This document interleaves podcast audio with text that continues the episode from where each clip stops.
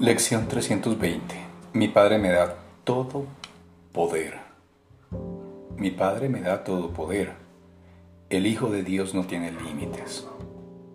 Su fuerza es ilimitada, así como su paz, su júbilo y todos los atributos con los que su Padre lo dotó en su creación.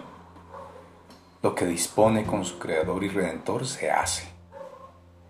Lo que su santa voluntad dispone jamás puede ser negado porque su Padre repulge en su mente y deposita ante ella toda la fuerza y el amor de la tierra y del cielo.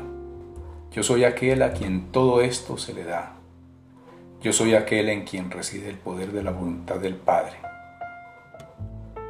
Tu voluntad puede hacer cualquier cosa en mí y luego extenderse a todo el mundo a través de mí.